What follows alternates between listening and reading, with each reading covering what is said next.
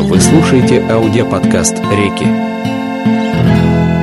Добрый день, уважаемые друзья, уважаемые коллеги, а, слушатели этого подкаста. Меня зовут Калинин Виктор Дмитриевич, я сосудистый хирург и я создатель подкаста «Реки». Мы будем разговаривать и я буду вам рассказывать про клинические рекомендации сердечно-сосудистой хирургии. А дальше, дальше как покажет время. Итак, сегодня я хотел бы поговорить о национальных рекомендациях по диагностике и лечению заболеваний артерий нижних конечностей. Хочется сказать, что я не буду добавлять э, свои мысли в данном подкасте. Все э, мысли, весь текст это будет целиком и полностью клинические рекомендации. Так что то, что вы услышите, будет выжимкой и трудом многих моих коллег, моих учителей, которые э, старались вместе над общей задачей. Итак, а, разберем а, введение и общие вопросы национальных рекомендаций по диагностике и лечению заболеваний артерий нижних конечностей. В 2003 году были созданы первые национальные рекомендации по ведению пациентов с заболеваниями артерий нижних конечностей. Этот документ стал результатом совместной работы группы ведущих российских экспертов, и создание рекомендаций базировалось на критическом анализе и осмыслении наиболее современных на тот момент клинических исследований метаанализов и систематических обзоров, которые охватывали проблему ведения пациентов с заболеваниями периферических артерий. Однако развитие медицинской науки приводит к появлению новых данных, которые могут изменить представление о подходах диагностики и терапевтической ценности тех или иных лекарственных препаратов. Международные эксперты на ежегодной а, основе проводят пересмотр существующих рекомендаций и руководств. Так, в последние годы опубликованы обновленные рекомендации ЕСВС, э, Европейского сообщества в 2015 году, Американской коллегии кардиологов в 2016 году, а 2017 год ознаменовался появлением новой версии рекомендаций по диагностике и лечению заболеваний периферических артерий, подготовленной рабочей группой экспертов, представителей двух профессиональных медицинских сообществ – ЕСВС, Европейского общества сосудистых хирургов, и Европейского общества кардиологов, ЕСС. Оба общества подчеркнули необходимость мультидисциплинарного ведения данной категории пациентов. В связи с этим, по мнению экспертов ведущих российских профессиональных медицинских сообществ, назрела необходимость определенного пересмотра и дополнения положений национальных рекомендаций по ведению пациентов с заболеванием артерий нижних конечностей, представленных в 2013 году. Учитывая важное обстоятельство, когда врачи различных специальностей задействованы в диагностике и лечении пациентов с заболеваниями периферической артерии, настоящие рекомендации созданы совместными усилиями экспертов, представляющих различные медицинские специальности. За основу новой версии российских рекомендаций взяты материалы следующих документов. Национальные рекомендации по ведению пациентов с заболеваниями артерий нижних конечностей 2013 года, 2016 год, HA и ACC guidelines, ESVS uh, guidelines uh, management of asymptomatic disease and claudication, uh, 2017 год uh, ECC guidelines on the diagnostic and treatment of peripheral artery diseases.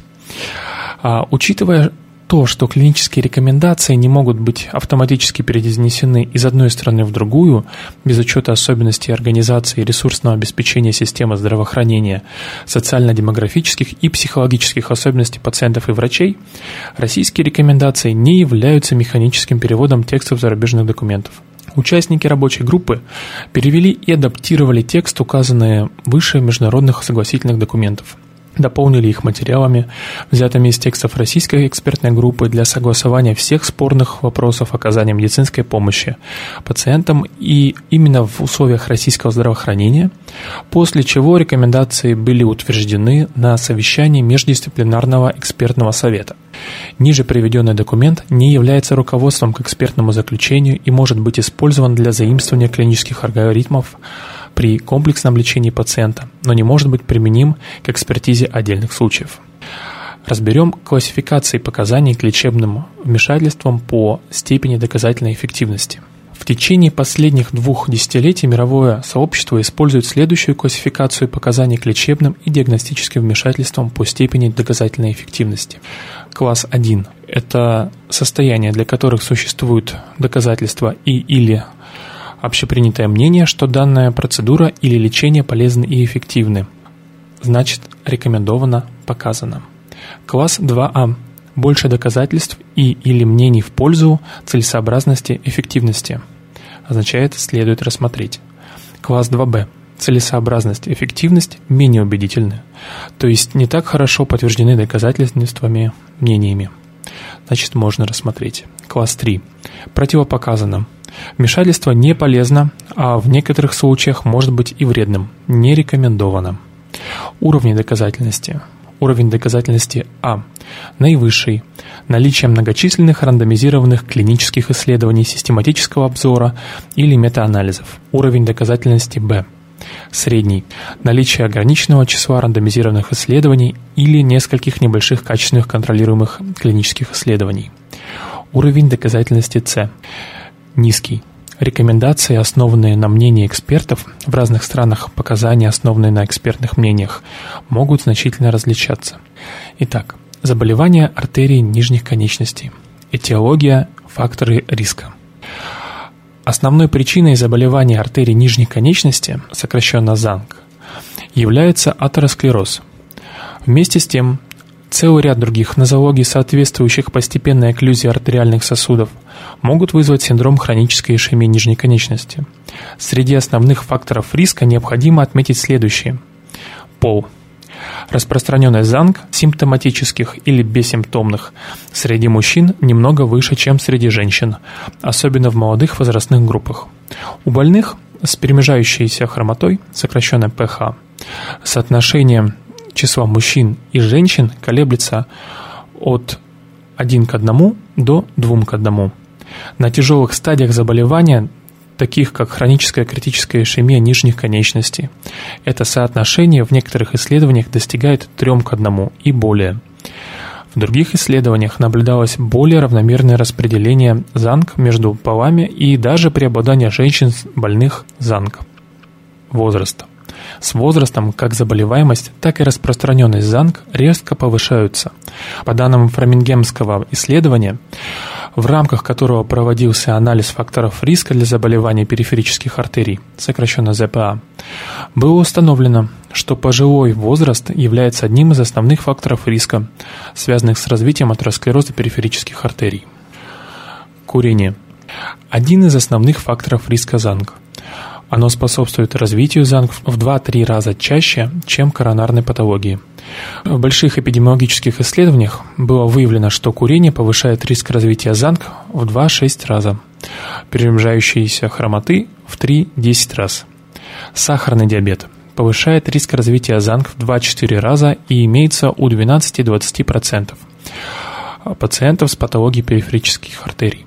По данным фрамингемского исследования, сахарный диабет повышает, повышает риск перемежающейся хромоты в 3,5 раза у мужчин и 8,6 раз у женщин. Установлено, что сахарный диабет служит фактором, ухудшающим отдаленные результаты артериальных реконструкций при ишемии нижних конечностей. Нарушение липидного обмена. Нарушение липидного обмена при ЗАНГ проявляется повышением общего холестерина, липопротеида низкой плотности, снижением липопротеидов высокой плотности, гипертриглицеридемией. При увеличении общего холестерина на 10 мг децилитр риск развития ЗАНГ повышается приблизительно на 5-10%. В эпидемиологических исследованиях было отмечено более значительное повышение уровня общего холестерина у больных с перемежающейся хромотой, чем у лиц с заболеваниями артерий нижних конечностей. Уровень липопротеидов низкой плотности был выше у больных ЗАНГ и ниже без патологии периферических артерий в одинаковых по возрасту группах. Взаимосвязь между гипертриглицеридемией и ЗАНГ остается до конца невыясненной. Артериальная гипертензия. Артериальная гипертензия коррелирует с ЗАНГ, хотя взаимосвязь слабее, чем с цереброваскулярной и коронарной патологией. В одних исследованиях артериальная гипертензия повышает риск ЗАНГ, в других нет – по данным того же фрамингемского исследования, артериальная гипертензия повышает развитие перемежающейся хромоты в 2,5 и 4 раза у мужчин и женщин соответственно. При этом риск был пропорционален тяжести артериальной гипертонии. Повышенный уровень гомоцистеина в крови увеличивает риск ЗАНК в 2-3 раза.